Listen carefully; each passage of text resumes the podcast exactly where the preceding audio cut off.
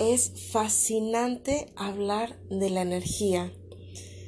Hay muchas personas que todavía no le toman el interés.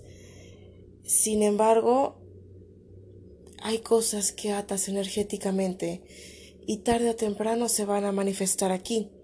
De igual manera, hay situaciones que desatas energéticamente como una relación de pareja, como una renuncia laboral o una salida de una empresa, de un proyecto, y no lo ves de inmediato, pero lo ves conforme pasa el tiempo. También, cuando tú ves a una persona y dices, yo me quedo con esa persona, esa persona es mi persona.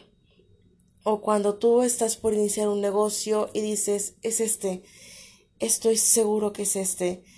Igual puedes no tener nada por el momento, igual quedó así nada más, pero energéticamente ya está.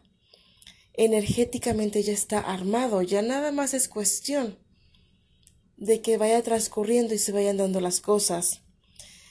Pasa mucho que energéticamente en un lugar ya no estás.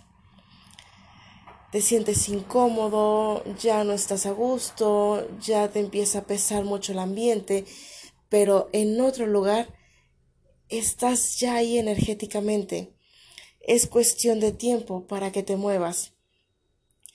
Nos cuesta trabajo verlo porque a lo mejor nuestros ojos están muy acostumbrados al tema material.